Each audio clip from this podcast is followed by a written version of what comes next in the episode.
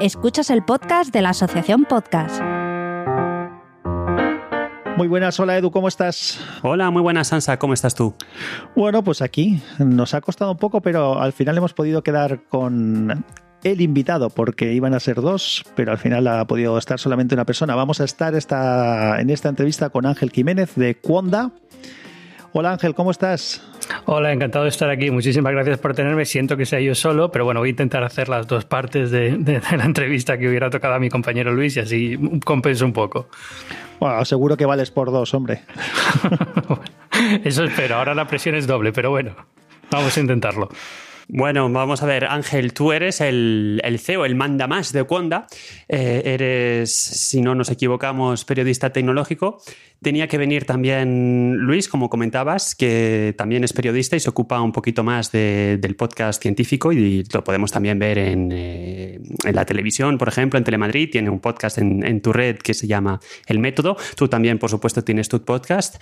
Entonces, bueno, lo primero quizá es quién es Ángel, ¿no? Lo que hemos dicho es, es correcto. Es correcto. Me definiría más o menos así. Me dedico a muchísimas cosas porque sabes cómo es esto el periodismo, acabas haciendo pluriempleado. Pero, pero hoy en día, básicamente, soy el colaborador del diario El Mundo y el diario El Mundo incluye también suplementos del diario El Mundo para temas de tecnología fundamentalmente. Y mi otro sombrero es el de, el de CEO de Cuonda. El CEO, eh, digamos, interino ahora mismo hasta que decidamos un poco eh, qué hacemos eh, de cara al futuro, pero bueno, por ahora CEO de Cuonda. Sí, ahora os cuento un poco más de esto porque, bueno, es muy sencillo. Simplemente sabes que Cuonda, quien haya sido un poco la compañía sabe que lo fundó Anor Machea y yo. Y, y Anor Machea ahora está en digital. Entonces yo he tomado un poco el, rol de CEO, pero bueno, digamos que tanto Luis, que no está aquí hoy, pero, eh, pero bueno, el socio también, y Pablo Juan Arena, pues entre los tres, digamos, hacemos un poco todas las funciones y somos, aunque yo soy el CEO titular, somos todos un poco eh, parte de ser el CEO de Cuonda. Pues me, alegra que hayas mencionado ya el, hecho de la fundación de Cuanda que, hiciste con, con, Ana. ¿Esto, ¿Esto cuándo fue exactamente? Pues eh, fue más o menos cuando empezamos a hablar de esto, fue en otoño es de 2015 en Nueva York. Ana estaba en Nueva York en la City University New York y haciendo un curso y yo estaba allí trabajando porque era corresponsal en Nueva York de, tecnología para el diario del mundo. Y hablando sobre podcast eh, y cómo estaba el, mundo del podcast en Estados Unidos y cómo estaba en España, pues nos entró interés por hacer algo, intentar mover algo en torno al podcast en español. Y, empezó un poco pues eh, ahí en la City University de Nueva York y fue cuando empezó la compañía. Ahora bien, eh, la compañía como tal, como funciona ahora, es diferente y se funda en España más adelante. Pero, pero digamos que ahí fue cuando, cuando empezó, cuando registramos el dominio, cuando, cuando empezamos a movernos un poco con la idea esa de, de, intentar eh, llevar el podcast eh, español al, al, nivel que estaba teniendo en Estados Unidos el podcast, que siempre ha sido un poquito más profesional, más desarrollado el mercado, sobre todo publicitario y demás. Eso es. Ángel, te iba, mientras estabas hablando, te iba a preguntar justamente si el, la idea original que teníais era exactamente lo que hacéis ahora o no. Entonces, uh, ¿cómo, has dicho? Pues entonces, si, no te importa, cuéntanos un poco qué era la idea de lo que queríais para Cuanda cuando ibais, cuando pensasteis en ello, cuando se hmm. desarrolló la idea, y, y, hmm. bueno, y luego nos cuentas exactamente lo que, lo que es ahora. Pues eh, sí, eh, la idea era partía de una idea eh, muy sencilla, que era que la, había muchos podcasts de calidad en español, pero tal y como funciona la distribución de podcast y tal y como está fragmentado a veces el tema de la distribución, sobre todo a nivel de Apple, ¿no? de eh, la tienda de eh, la tienda de podcast de México, de, Argentina, de España, a veces era, era complicado encontrar podcasts de, en idioma español de, entre diferentes continentes. Es decir, había muy buenos podcasts en Chile, pero a veces era difícil escucharlos en España, no se conocían, había muy buenos podcasts en español y de, España y muchas veces en México no habían oído nunca hablar de ellos. Entonces era un poco esta idea de por qué no podemos hacer algo que sea más eh, panhispánico, ¿no? Y podamos intentar conseguir que eh, podcasts que sean en español vengan de donde vengan, eh, intentar hacer un poco de cross promotion, moverlos, eh, tratar de darles los que estén bien hechos, que se conozcan, ¿no? Que haya un poquito más de, de, awareness, iba a decir, de, idea de que se están moviendo cosas en el mundo del podcast en español que están muy bien hechas y están pasando desapercibidas por lo complicado que es. Porque en aquel momento Android también era una plataforma que no estaba tan preparada a podcast como ahora, porque Apple distribuía mucho según localización por país, por todos estos problemas y todas estas barreras, pues fue un poco lo que nos... la idea inicial fue esa. Ahora bien, con el tiempo evidentemente ha ido cambiando más que nada por las exigencias del propio medio, ¿no? Entonces ahora la compañía es muy diferente a la que fue en ese momento cuando, cuando la fundamos, pero por eso decía que luego la compañía eh, realmente se, se, vuelve a fundar y lo que es cuando ahora, aunque tiene todavía ese germen, ¿no? Intentamos eh, que, que seamos un poco una plataforma para descubrir podcasts independientes que vienen de todas partes del mundo y que son muy buenos, pues eh, eh, hacemos otra serie de cosas, eh, más que nada porque en 2017 conseguimos ganar el DNI Fund de Google que es un fondo para iniciativas de startups periodísticas y con esa idea de, crear un servicio de hosting un poquito más avanzado para podcast, que fue lo que nos lanzó, digamos. Sí, me, gusta lo que comentas de esa idea inicial de, unir, por ejemplo, lazos de todo lo que es un podcasting en español, porque cuando una de las cosas que se está intentando hacer ahora mismo en la asociación podcast es el, abrir la asociación también a, gente de fuera de, de España, ¿no? Que es una cosa, porque tenemos somos un montón de hablantes en español, hay un montón de podcasts y, lo bueno es el, ir pudiendo dar posibilidad de conocer unos y otros. Sí, y también con la idea de un poco, digamos, el, modelo de negocio inicial era, bueno, si conseguimos que estos podcasts, eh, haciendo cross-promotion entre ellos, dándolos a conocer y moviéndolos, empiecen a tener más audiencia y crezca un poco todo, se podrá mover la publicidad. ¿Qué pasa? Que la publicidad en podcast eh, todavía cuesta mucho moverla, ¿no? Ha sido un poco la, otra parte de, por qué cuando poco a poco ha ido cambiando y ahora es, es, una empresa que sí hace eso, pero hace otras cosas, por también por, pues simplemente por eso, ¿no? Porque, porque el tema de la publicidad se está desarrollando, pero se está desarrollando todavía de forma eh, muy lenta comparada con Estados Unidos. Ves Estados Unidos y es un mercado completamente diferente. Entonces, ahora, ¿cuándo es una empresa española y antes era americana? Si lo hemos entendido bien. Nunca llegó a ser una empresa americana realmente, era un proyecto en Estados Unidos, pero como empresa siempre fuimos eh, españoles. Es decir, fundamos la empresa ya en España. Vale. Dices que habéis evolucionado, entonces ahora, y el modelo de negocio es diferente. Entonces, ahora, ¿Cuanda qué es? ¿Es una red de podcast? ¿Es una productora de podcast? Os definís como una comunidad de podcast. Tenéis, sí, y los he contado bien, 82 podcasts en la eh, página Sí, ahora, ahora tenemos muchísimos podcasts. Somos una comunidad de podcasts y, específicamente elegimos la palabra comunidad porque no nos define como red y no nos define como productora. Exacto. Pero somos un poco de las dos cosas. Y ahí es donde está, donde está el, el kit ¿no? de la cuestión y por qué cuando es como es ahora. Cuando, cuando empezamos a trabajar con Cuando nos dimos cuenta de que para hacer avanzar el podcast había que tocar demasiados puntos. El podcast eh, había que tocar temas de distribución, había que tocar temas de producción, había que tocar temas de hosting.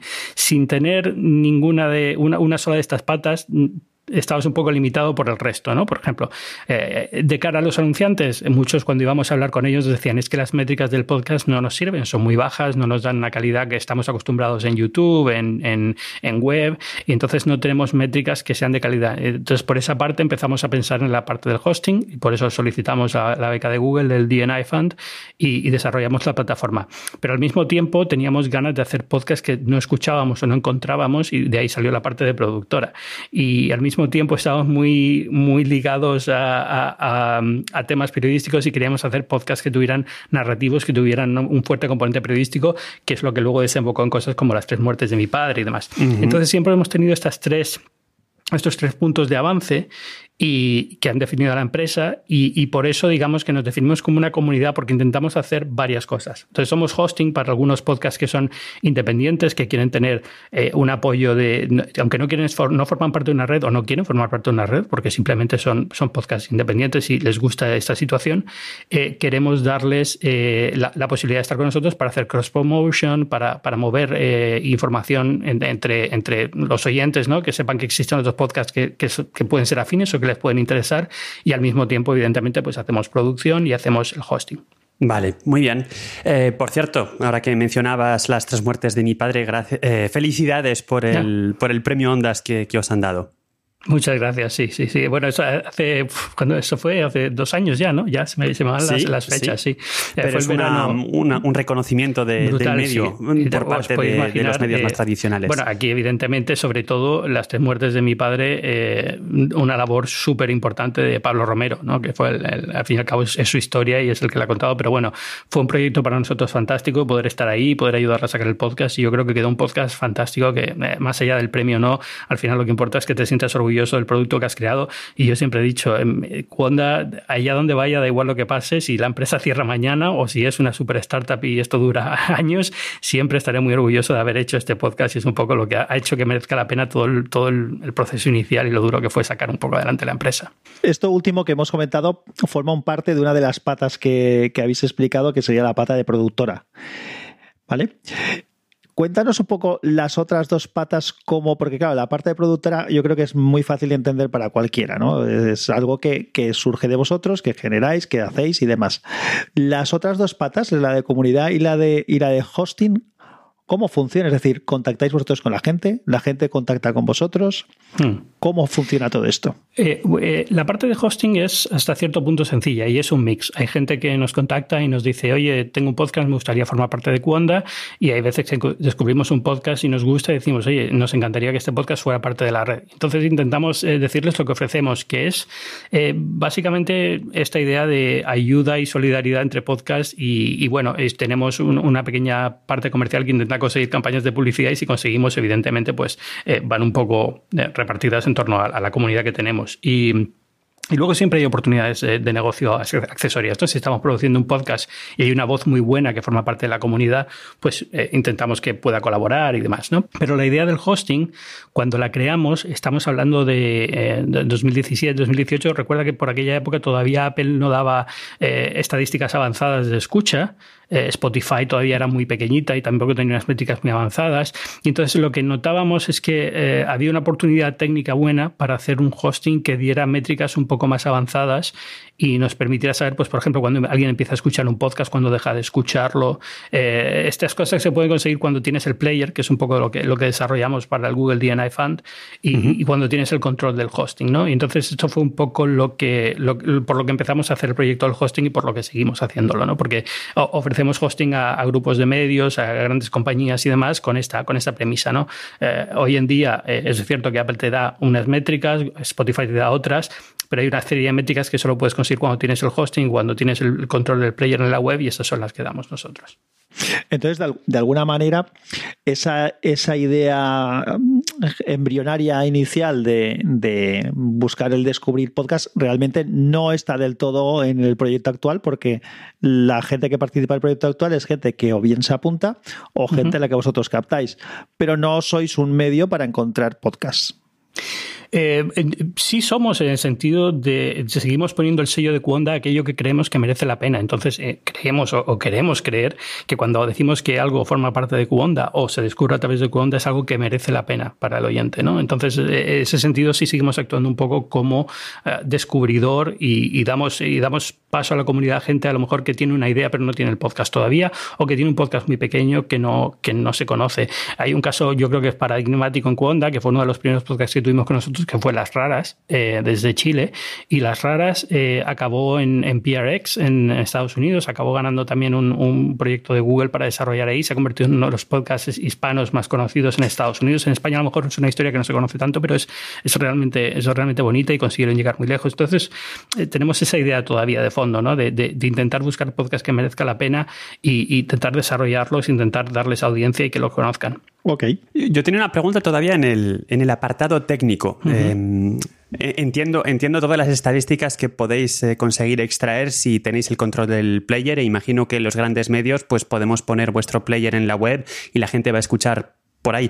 Pero hay también el consumo más tradicional, ¿no? Del, podcaster veterano que conoce el medio que, que va a utilizar su, eh, su podcatcher o Spotify o demás. Entonces, supongo que esto es algo que, seguís desarrollando. Por ejemplo, ¿conseguís eh, integrar las estadísticas que os pudiera dar Spotify? Eh, en la medida de lo que, podemos hacerlo, lo hacemos y seguimos, evidentemente, la plataforma no está estable, es decir, seguimos avanzándola y evolucionándola y cada vez intentando conseguir más, más métricas y más información dentro de lo que permite el RSS lo que permite el podcast, que también es, tiene el límite que tiene y está bien que lo tenga. Soy un gran defensor de, que ir a, más datos no necesariamente nos va a llevar una, un ecosistema mejor dentro del podcast, ¿no? Pero sí que podíamos conseguir más sin ser eh, intrusivos en la privacidad del usuario, del oyente, y, entonces eso siempre viene bien de cara a eso, sobre todo de cara a la publicidad. Bueno, entonces creo que más o menos me ha quedado claro, ¿no? Que os situéis un poco a, a, medio camino entre la red de podcast donde vais a reclutar, si puedo utilizar ese término, a alguien más amateur, un, podcast, un podcaster más amateur.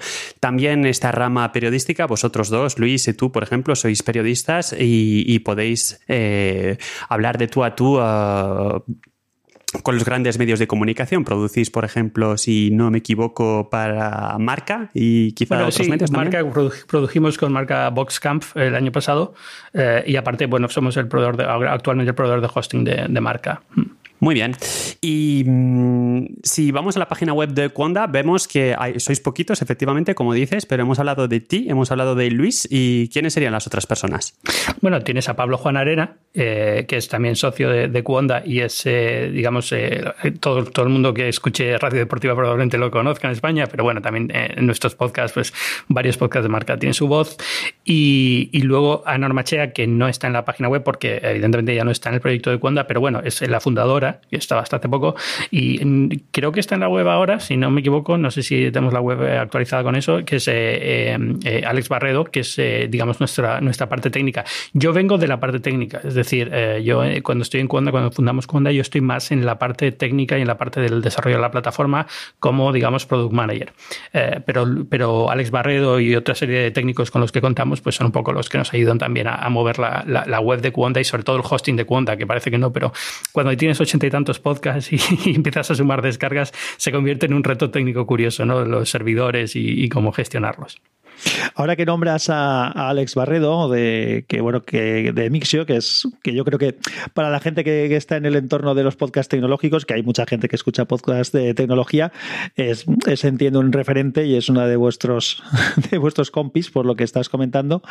Eh, por ejemplo, hablando del tema de, lo, de los patrocinadores que decías y de la publicidad, él en principio se busca sus propios patrocinadores, ¿no? Sí, nosotros eh, como parte de Cuonda no, no pedimos exclusividad en esto. Es decir, si tú eres un podcast de Cuonda y te has encontrado un patrocinador por tu cuenta, pues oye, muy bien y fantástico, ¿no? Es decir, eh, no, vamos a quitarte esa parte del negocio y eh, siempre decimos en los podcasts son, si puedes ver algunos de nuestros podcasts, pone Cuonda y otros no. Y esto es básicamente tenemos dos niveles. Hay unos que son podcasts asociados, que son podcasts independientes completamente, y otros que son coproducidos o, o hasta cierto punto tenemos algo de control sobre, sobre el podcast. Entonces, eh, eh, si tú tienes un podcast completamente independiente, no hay ningún problema. Tú tienes tus campañas de publicidad, nosotros ahí no vamos a, entrar. Pero, pero si conseguimos una nosotros, pues evidentemente tenemos un porcentaje y demás. Así es como funciona básicamente. En el caso de Alex, Alex hace un trabajo fantástico para esto de la sponsorización para sus podcasts y sí, él tiene, evidentemente, de forma muy independiente, tiene sus propios patrocinadores. Ahora, mientras estamos hablando, Ángel, hemos tenido un par de lapsus que los oyentes no los van a escuchar porque seguro que Edu va a hacer su trabajo y los va a editar. Y son lapsus debido a que, bueno, tenemos un guion y vamos improvisando también de vez en cuando y entonces esto no nos falla. Eso me hace, me hace recordar una de las primeras preguntas que teníamos apuntadas en el guion y que nos hemos saltado, pero aprovecho esta manera de meterla y de, y de colarla.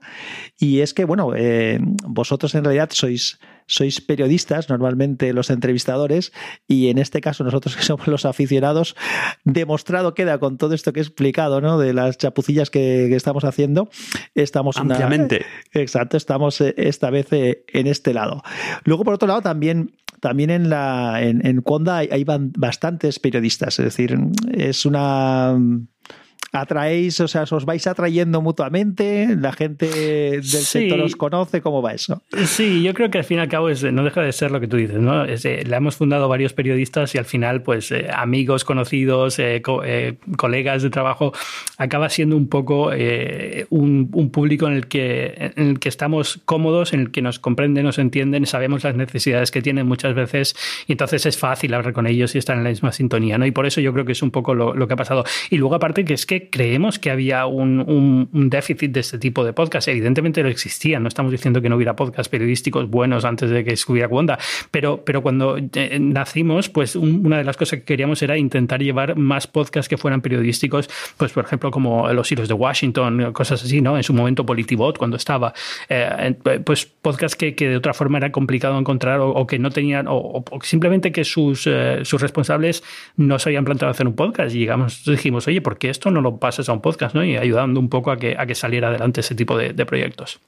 Sí, porque eso es interesante también, porque normalmente el acercamiento del mundo de los medios de comunicación, de los periodistas, tanto de radio como de otros tipos, suele ser al podcast. Lo que se suele encontrar son eh, lo que a veces llamamos los, los amateur podcast enlatados o programas de radio enlatados, que al final no es hmm. más que el dejar grabado en podcast para poder escuchar a demanda eh, algunos programas de radio.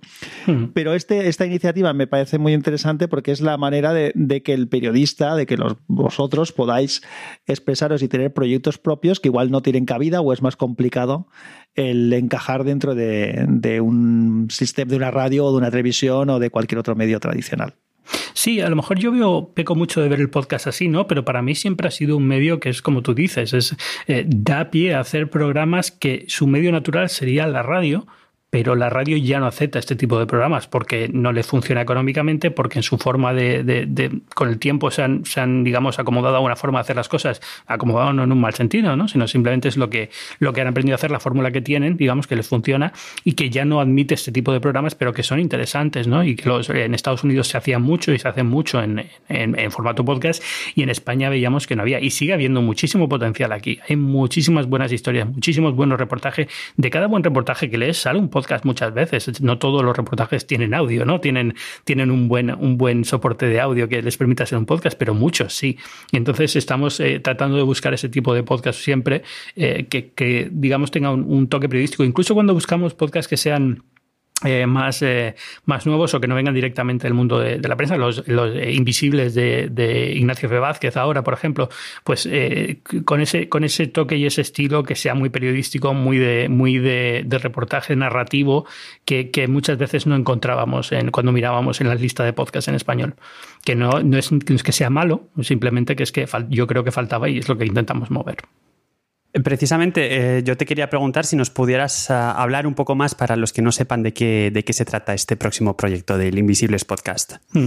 Es, es un podcast de Ignacio F. Vázquez, que eh, es, es, fantástico. Él también tiene otro podcast que se llama Teléfono Rojo, que está también con nosotros. Y es eh, Ignacio es una de esas personas que te sorprende porque es muy jovencito, pero tiene muchas ganas. Ha, ha mamado podcast, ha escuchado podcast toda su carrera y entonces le gusta. Y ha escuchado podcasts muy buenos, muy bien producidos de NPR, de American Life. Y entonces tiene este oído tan bueno y tan entrenado para hacer ese podcast narrativo con una cama de audio muy buena, con, con integrando muy bien las entrevistas. Y está haciendo un trabajo fantástico con Invisibles, eh, que es este podcast que gira un poco en, la forma correcta de definirlo. Yo creo que sería, eh, es un podcast narrativo que habla sobre justicia social y trauma. Eh, entendiendo eh, esto en, se puede concretar en muchas cosas. Hay un episodio que es sobre, sobre el barrio de Usera en Madrid ¿no? y la comunidad china en Madrid, hay otro que es sobre eh, fenómenos inexplicables, hay otro que es sobre adicciones. Entonces, eh, cada semana cambia un poco, pero, pero la idea, digamos, el, el, hilo conductor de toda la serie es esa, ¿no? el trauma y la justicia social. Pues muy interesante, lo añadiremos al, al podcatcher. Hacedlo porque de verdad merece mucho la pena. Es muy un gran, gran, gran programa.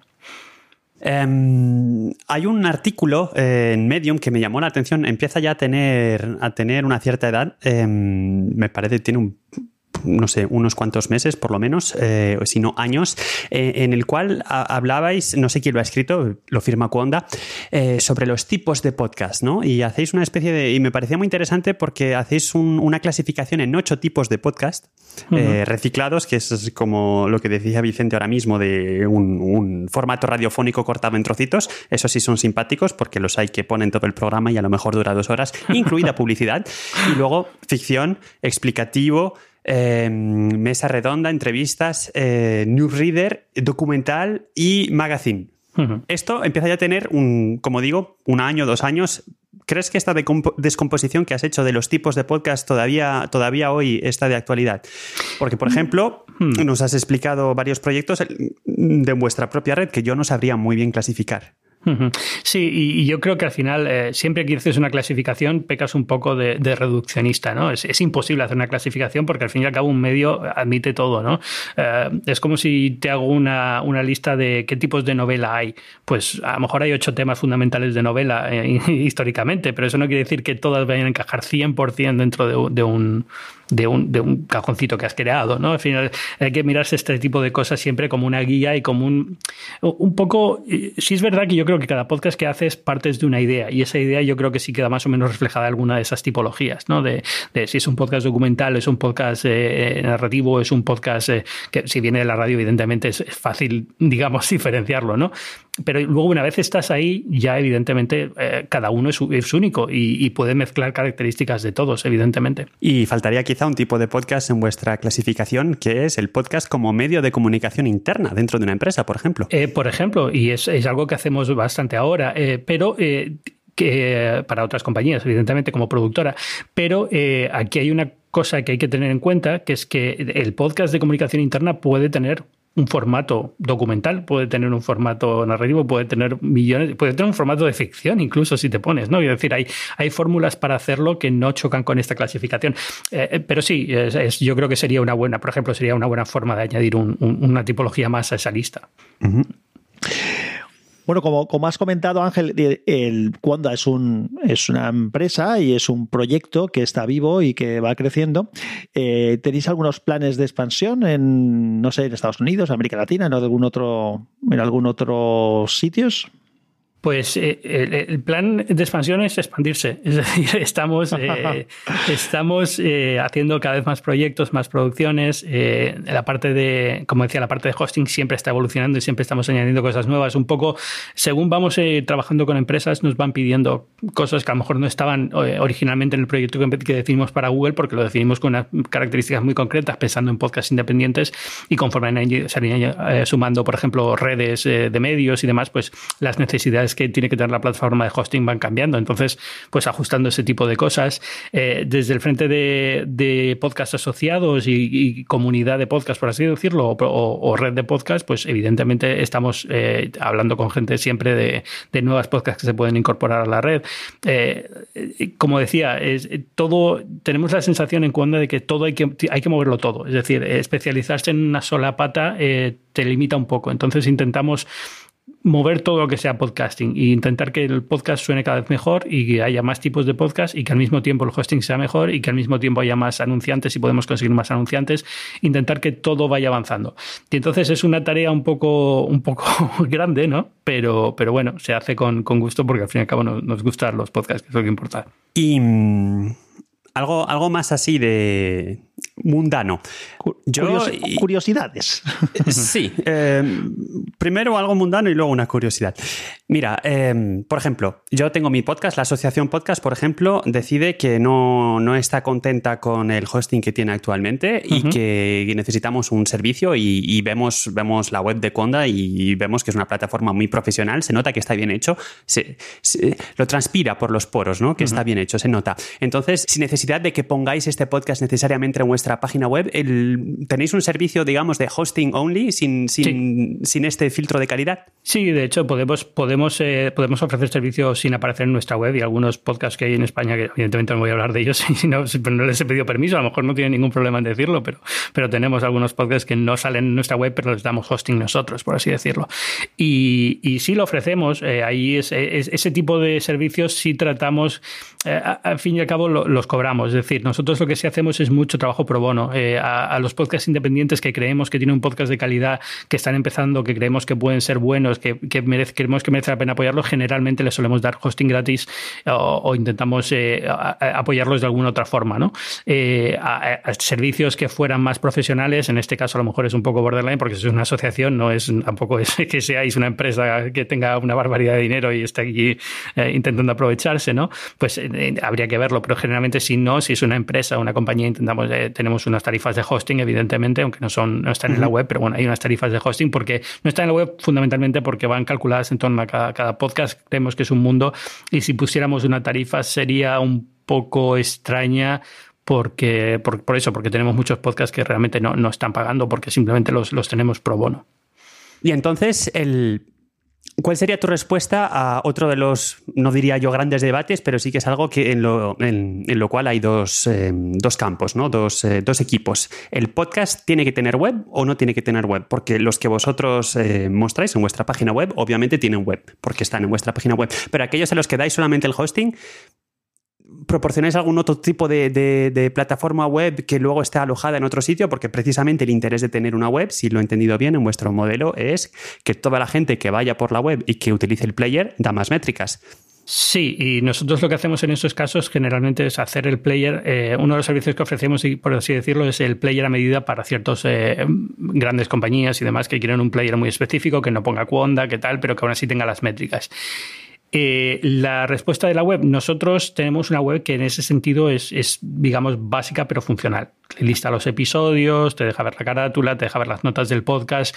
Hemos añadido algunas funciones que creemos que son importantes, sobre todo porque nos lo pedía la comunidad, ¿no? Por ejemplo, eh, que si el podcast tiene un Patreon o algún tipo de servicio de, donación de dinero, que pueda tener un enlace directo en la web para que la gente lo pueda presionar directamente y dar dinero si está escuchándolo, cosas así eh, que creemos que son básicas. Yo soy muy partidario de que cada podcaster debe decidir si su podcast tiene que tener una web y en ese caso hacerla donde crea conveniente. Nosotros ofrecemos servicio web y hacemos hosting de web para empresas que nos piden tener una web, pero generalmente estas empresas cuando se ponen a hacer un podcast son grandes compañías, ya tienen un equipo web, ya tienen otro tipo de, formas de integración. Nosotros ahí lo que solemos hacer nosotros es el player para que lo integren en su web que ya está hecha en otro sitio y a lo mejor ayudarles un poco con la idea de cómo se suele organizar un podcast o cómo debe ser una página web del podcast de la empresa dentro de la web corporativa.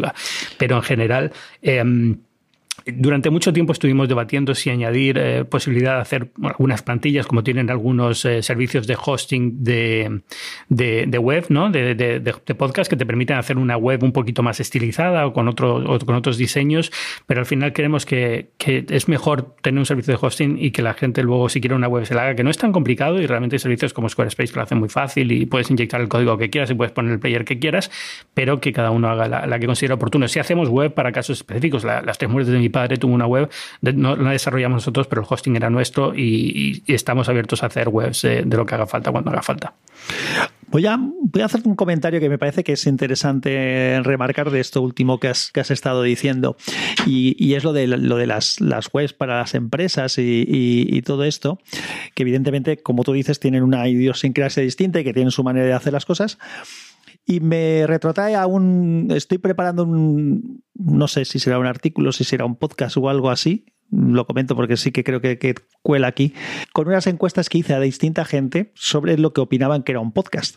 Y la gente que no tiene una tradición de escuchar podcast como hacemos muchos con podcatchers o con tal, eh, a veces se relaciona lo que es el podcast como un audio que tiene que ir a internet, a algún sitio en concreto, para, para escucharlo.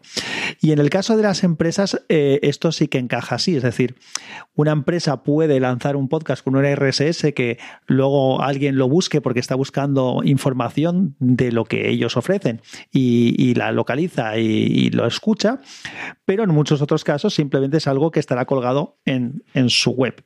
Lo digo porque, porque como mucha de la gente que nos escuchará estará más habituado al, al, podcast, digamos, más tradicional, creo que es importante que se entienda, que se entienda esto, que cuando el podcast mm, es un servicio eh, o es un escaparate o es algo diferente, pues los medios en los que hay que ofrecerlo también son distintos o complementarios a los, a los tradicionales.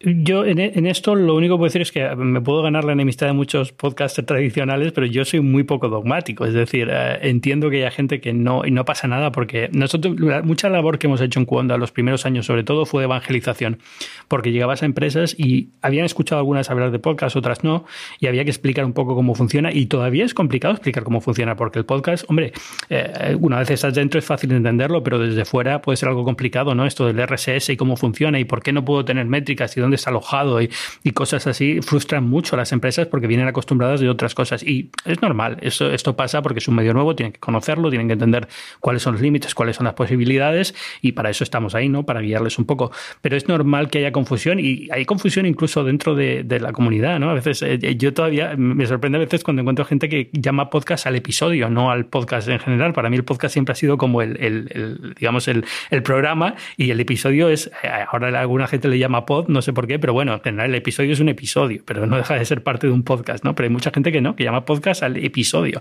Eso es un poco, un poco complicado y, ya digo, es eh, lo mejor para eso, para no volverte loco con estas cosas, suele ser eh, tener una actitud muy relajada y no ser muy dogmático y no pasa nada. Sí, hay, hay que ser flexible.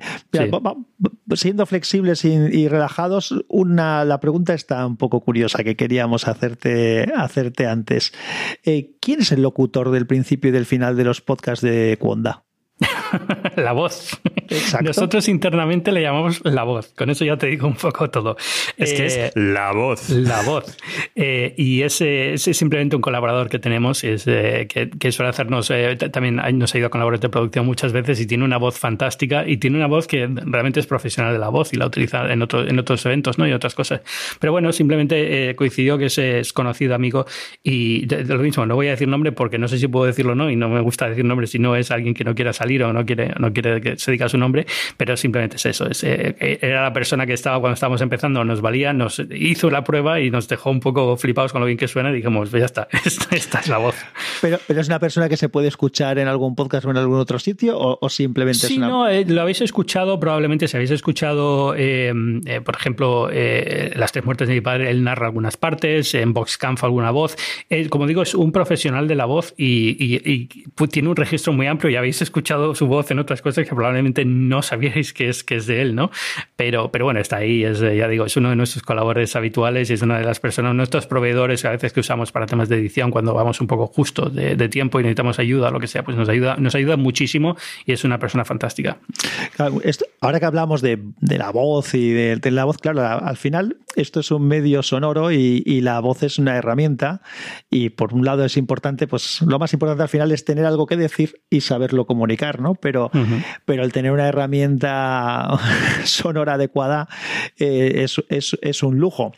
Yo, yo, tengo un compañero que se lo digo muchas veces, le digo cada vez que, que, habla o cuando, cuando nos reunimos por Skype o algunos otros compañeros para hacer alguna videoconferencia y cuando interviene él dices, ostras, macho, tío, tú tenías que tener un programa de algo.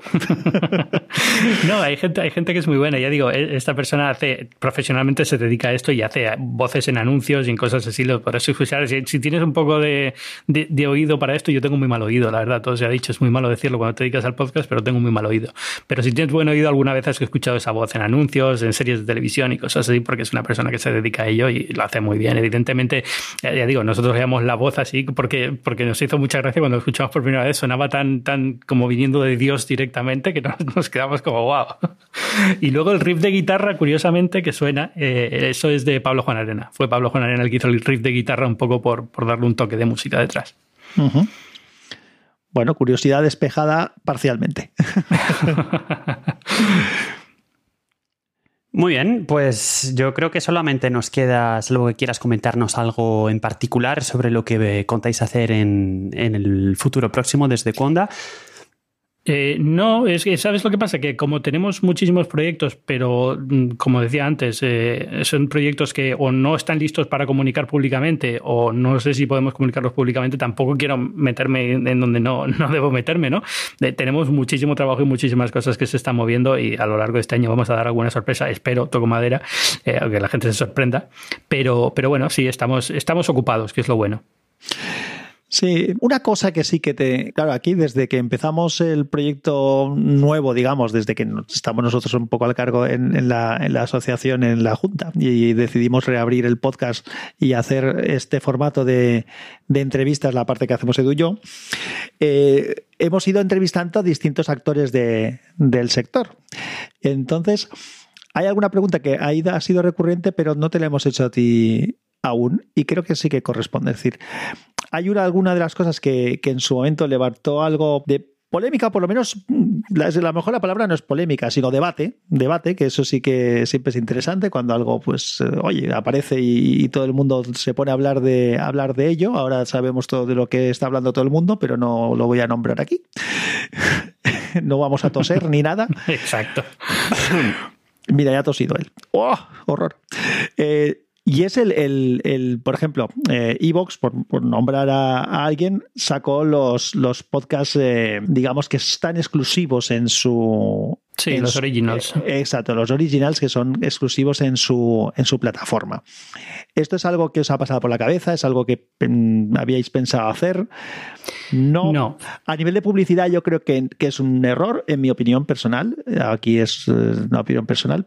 ¿Qué opinas tú? ¿Qué es lo interesante?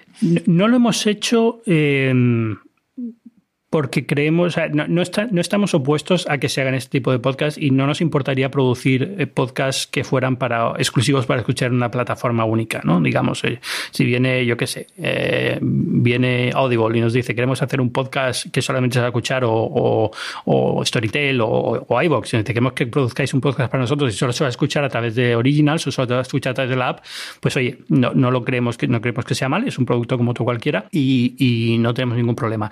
Como Nunca nos hemos planteado crear una plataforma con exclusivos. Primero porque no tenemos una cosa que sería necesaria en ese caso, que es una app. Eh, no es que sea un, proyecto técnico increíblemente complicado, creo que podríamos tener una app si quisiéramos, pero, pero no es donde estamos ahora ni es la guerra que queremos luchar ahora. Entonces, eh, no es algo que tengamos pensado hacer, no lo vemos mal, creemos que es algo que, bueno, eh, es una decisión económica como otra cualquiera y hay gente que puede verle sentido. Es evidente que ha pasado en, el mundo del vídeo, ¿no? Tienes eh, las plataformas Netflix y todas estas, siguen ese, modelo y, a lo mejor es, de cara al futuro es el modelo que va a funcionar, ¿no? nunca se sabe lo que va a pasar. Yo soy un gran defensor del modelo del podcast actual con RSS distribuido, sindicado y demás, pero, pero hay, días que te levantas y dices, uff, esto va a durar, o si viene ahora Spotify con mucha fuerza va a cambiar un poco el curso de la historia, o si Apple decide de repente hacer algo, cambia un poco el mundo del podcast. Entonces tienes que estar un poco avizor y preparado para que esto cambie. Si quieres seguir haciendo podcast, como tienes que hacerlo en ese nuevo juego de poderes, pero nuestra idea siempre ha sido pues, apoyar el podcasting tal y como es tradicionalmente el podcasting, que es un formato sindicado en RSS libre para que cualquier podcaster se pueda descargar un podcast y escucharlo. Eh, eh, tiene sus, eh, es un modelo que tiene sus limitaciones y cuesta mucho moverlo, por ejemplo, a nivel comercial, pero se ha conseguido hacer en Estados Unidos y nuestra visión es que se podrá hacer lo mismo en España. Ojalá algún día con los mismos CPMs y posibilidades de ingreso que tiene Estados Unidos un podcast, ¿no? Pero creemos que es, es, es, una, es la forma de hacer las cosas tal y como están ahora las cosas que en el futuro cambia todo y hay que hacerlo de forma diferente, pues ahí estaremos intentando ver cómo salir adelante y seguir contando buenos podcasts. Vale, entonces creo que nos queda claro que para ti un podcast es un podcast sin RSS es menos un podcast, por lo menos de, la visión que, tienes. Lo dices así, parece que. Y no, realmente, o sea, lo que decía antes, yo no soy dogmático. Yo no soy de los que cree que cuando algo no es RSS ya no se le puede llamar podcast. El podcast, al fin y al cabo, no deja de ser una palabra que nos inventamos en su día porque se usaban iPods para escucharlo. Evidentemente, si fuéramos tan dogmáticos, ya no deberíamos llamarlo así porque ya no se utilizan iPods.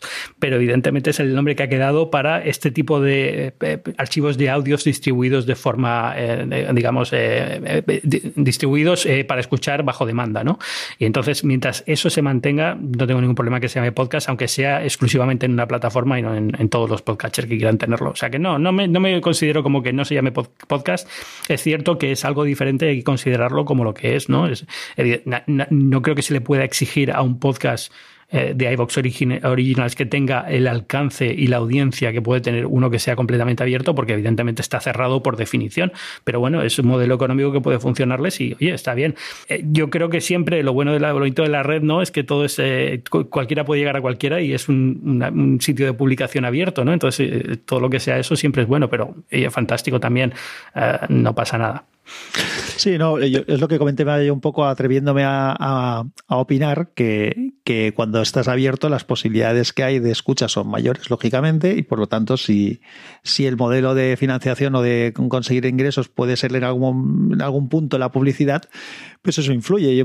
hace poco estoy escuchando un podcast de los que escucho yo habitualmente, salía un tema a colación y era, por ejemplo, el, tema de la Fórmula 1 y la, y la Mundial de Motos, que desde que es un tema que está en suscripción, pues lógicamente pues hay menos mm. fuerza para pedir a los patrocinadores porque la cantidad de gente que lo va a ver es menor. Entonces los ingresos a lo mejor de quien lo organiza pueden ser correctos porque están están cobrando por el, por el servicio, pero lógicamente eh, la publicidad pasa a ser un, elemento con menos potencia. ¿no? Sí, eh, pero por eso digo que al final es una decisión comercial del, que lo hace y si le salen las cuentas, al final es lo que importa. ¿no? Eh, como siempre, es lo que decía, es una pena porque no deja de ser un producto creativo que que imagino que la persona que lo produce y lo crea tiene la intención de que llegue a la mayor cantidad de gente posible y se ha quedado más restringido por cómo está. Pero es como, no sé, imagino que, el que crea una serie para Netflix y dice, bueno, eh, eh, estos casos ya es diferente porque, digamos, ya Netflix se ha convertido casi en estándar y no pasa nada, tienes una audiencia millonaria en todo el mundo, ¿no? Pero, pero bueno, es esa idea de, bueno, es eh, la forma de sacar adelante mi proyecto es aparte, en cierta forma, restringirlo un poco en audiencia, yo veré si me compensa o no, pero sí, es, eh, no deja de ser un poco la, pena. Yo, por ejemplo, ninguno de mis podcasts ahora mismo es, es, privado. Si me planteara hacer alguno, algún proyecto que tengo de podcast, me costaría pensar en hacerlo privado y exclusivo, pero si veo que económicamente tiene sentido y creo que aún así sirve a, una audiencia y no queda, digamos, no se queda en el olvido, pues no me importaría considerarlo. Eh, también es un poco eso, ver un poco, cada podcast es único, cada persona es única, las circunstancias de cada persona son únicas hay que ver un poco por qué decían las cosas. No sé cómo le va a iVox, eh, sinceramente. Es decir, tenemos buena relación con ellos, pero no sé eh, las cuentas internas de, de Originals ni los números de audiencia. Pero imagino que sí siguen con ellos porque ven que hay un, hay un... Sí, iba, iba, a comentar, pero no quiero, no quiero abundar más en el tema, que de alguna manera también un poco el objetivo de Ivos cuando los entrevistamos era no solamente el, tener algo cerrado para sacar algo de la economía, sino al revés, el proteger un poco el, producto para que si luego las otras plataformas tipo Spotify y demás eh, van a querer cobrar, pues que, que te paguen por tenerlo. Ah, bueno, yo lo que he hablado con Spotify aquí en, eh, cuando he reunido con ellos en Estados Unidos y demás, es eh, eh, no, no, tienen pensado cobrar. Es decir, eh, en su momento lo que sí puedo verles es hacer un movimiento hacia sistemas automáticos de inyección de publicidad y cosas así. Pero, pero no, creo que tengan pensado cobrar por acceder a podcast en general. O sea, entiendo, entiendo el razonamiento de, de iVox, ¿no? En el sentido de vamos a prepararnos con material que sea exclusivo de cara a una posible futura guerra en la que tener material exclusivo sea un valor. Eh, en nuestro caso, nosotros lo vemos como es día que eso llegue, ya veremos qué hacemos. A lo mejor podemos producir podcasts exclusivos en ese caso, pero no, no es algo que nos preocupe ahora mismo excesivamente. Y, además los productos, los, los, podcasts que ya estáis produciendo, producidos por vosotros están. Es decir, que cualquier nuevo contenido que tenga que salir, pues ya se puede hacer desde otro tipo de formatos. Eso no, hay, no, hay, problema. Quizá para cerrar, como tienes, iba a decir un pie, pero tienes en realidad los dos pies en los Estados Unidos, ¿qué es lo que falta o, es diferente, en tu opinión, en el mercado del podcasting en, los Estados Unidos, donde efectivamente, lo acabamos de decir, funciona muy bien con la publicidad, con el feed abierto, disponible desde cualquier podcatcher, etcétera, etcétera? ¿Por qué en tu opinión, esto no está funcionando tan bien en España? ¿Es un tema cultural o has identificado algún otro tipo de factor? No, es, es, temporal. Es decir, es, es, una cuestión, llegaremos a ese nivel. Hombre, no al nivel de Estados Unidos, porque el nivel de Estados Unidos siempre es mayor. Es decir, eh, el mundo de los medios de comunicación en España está desarrollado al mismo nivel en cuanto a publicidad y evidentemente las tarifas son mucho menores, ¿no? El, dinero que se mueve es mucho menos. Eh, pero llegaremos a ese nivel de, de profesionalización y de, y de recursos. Y al final es eso. Lo que hay son recursos, es decir, eh, el New York Times invierte muchísimo tiempo y dinero en crear un podcast como el Daily. Eh, es un equipo de trabajo dotado de, un, muchísimo dinero y, hay eh, unos anunciantes que están dispuestos a pagar tarifas altas que justifican que la gente pueda dedicarle tiempo y dinero a hacer un podcast. Y que alguien que tiene un podcast de, no sé, vamos a poner 50.000, 60.000, 70.000 descargas, que son bastantes, no estoy diciendo que sea algo normal en Estados Unidos, aún así son bastantes. Evidentemente, cuando te vas a The Daily y te vas a, This American Life, estás hablando de millones, pero bueno, eh, un podcast de tecnología con sus 50.000, 70.000 descargas pueda plantearse, voy a hacer esto exclusivamente y voy a vivir de hacer este podcast. Entonces, bueno, eh, no os va a ser el sueldo más alto de Estados Unidos, pero es un sueldo que te permite vivir y hacerlo. Y eso te permite dedicarle cariño a hacer un podcast y hacerlo todas las semanas con un nivel de producción muy bueno y con calidad. Y eso es lo que, digamos, eh, lo que falta, ¿no? Lo que falta en España es que, haya más dinero para hacer podcast y que los anunciantes estén dispuestos a pagar más por estar en los podcasts. Y eso cuesta porque es un poco, está todo interconectado y es un poco la pescadilla que se muerde la cola y tardaremos un mm. poco en, que se, en que, digamos, una parte coja la otra y empiezan poco a poco a, a sumar, ¿no? pero, pero, pero llegaremos. Yo soy optimista en ese sentido, si no, no seguiría con Cuonda, evidentemente. Si creamos esta empresa fue precisamente porque teníamos esa visión y yo la sigo teniendo.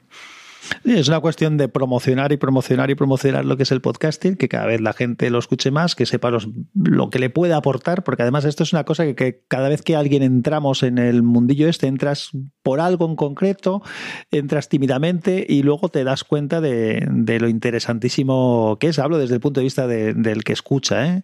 y, de lo que te puede aportar, de la compañía que hace, de la cantidad de información interesante, de temas que te, que te, gustan o que te convencen que, puedes localizar. O sea, se trata de, trabajar en ese sentido. Muy bien, Ángel. Pues muchas gracias con este optimismo en el cual básicamente nos explicas que lo que nos falta es sobre todo tiempo.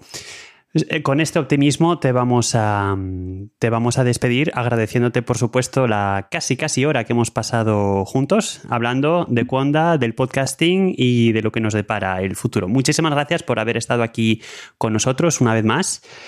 Y simplemente te emplazo a, a, que nos hablemos cuando pase un tiempo para ver cómo están las cosas y cómo han ido vuestros futuros proyectos. Nada, muchísimas gracias a vosotros, ha sido un placer. Lo mismo digo, gracias, Ángel.